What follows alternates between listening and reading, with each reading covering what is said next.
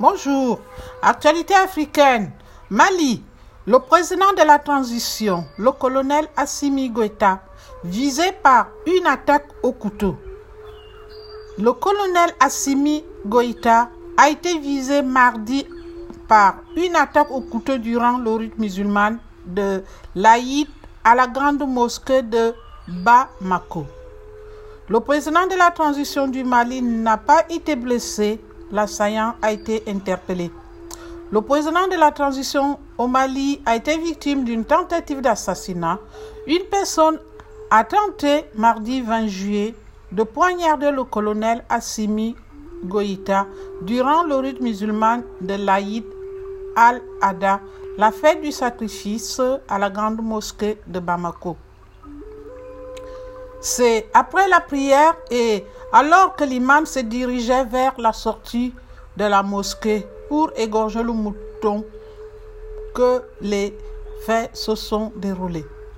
Interrogé par l'AFP sur la qualification de l'acte comme une tentative d'assassinat du président, ces services ont répondu oui, tout à fait. Nous sommes en train de mener l'enquête. Au moins une personne a tenté de l'attaquer avec un couteau à la grande mosquée de Bamako ce jour, a ajouté la même source affirmant que le président est sain et sauf. Présent sur les lieux, le ministre des Affaires religieuses, Mamadou Kone, a expliqué à l'AFP qu'un homme a tenté tout de suite dans la grande mosquée de Bamako de tuer le président de la transition avec un couteau, mais il a été bien maîtrisé avant de commettre son forfait, a-t-il ajouté. C'est après la prière et le sermon de l'imam, au moment où l'imam devait aller immoler son mouton, que le jeune a tenté de poignarder Assimi Goïta de a affirmé à l'AIP Latus Touré, régisseur de la grande mosquée.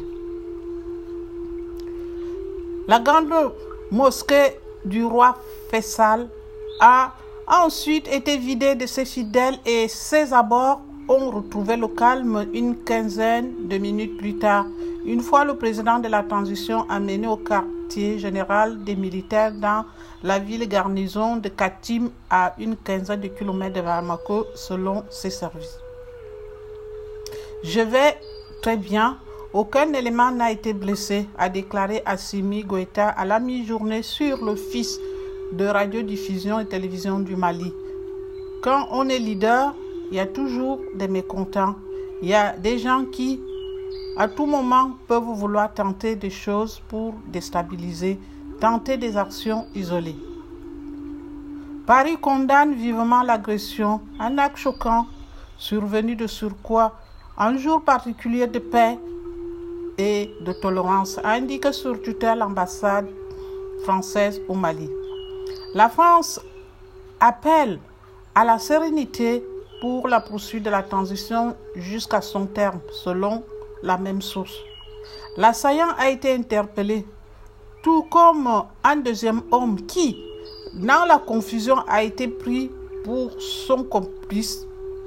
Il s'agissait en fait d'un membre des forces spéciales armé d'un pistolet que la garde présidentielle n'avait pas reconnu comme tel, a indiqué à l'AFP le commissaire principal Sadio Tomoda du 3e arrondissement de police de Bamako. L'assaillant est un enseignant, a aussi précisé le commissaire Tomoda sans plus de détails sur son identité. Dans la grande mosquée, Assimi Goïta était assis auprès d'autres dignitaires du régime, comme il est d'usage pour la grande fête, surnommée Tabaski en Afrique de l'Ouest, avant que chacun se rejoigne sa famille respective. L'attaque est survenue dans un pays très instable politiquement et aux prises avec des violences multiformes depuis 2012. Ces violences qui ont débuté par des rébellions indépendantistes puis djihadistes dans le nord du Mali se sont ensuite propagées au centre et au sud du pays, se mêlant à des conflits intercommunautaires et à des attaques crapuleuses dans des zones où l'influence de l'État est très faible. Le phénomène touche depuis plusieurs années le Burkina Faso et le Niger voisin, où opèrent également les groupes affiliés à Al-Qaïda ou à l'organisation de l'État islamique. Bamako, d'habitude relativement épargné par rapport au reste du pays, a connu par le passé des attentats djihadistes. La capitale a été le théâtre de deux coups d'État en moins d'un an. Le dernier en date en main a été mené par les mêmes colonels que celui d'août 2020, conduit par le colonel Assimi Goïta et a abouti à son investiture comme président de la transition. Ancien chef d'un bataillon de forces spéciales, il ne se déplace jamais sans ses hommes, cagoulés et armés de fusils d'assaut.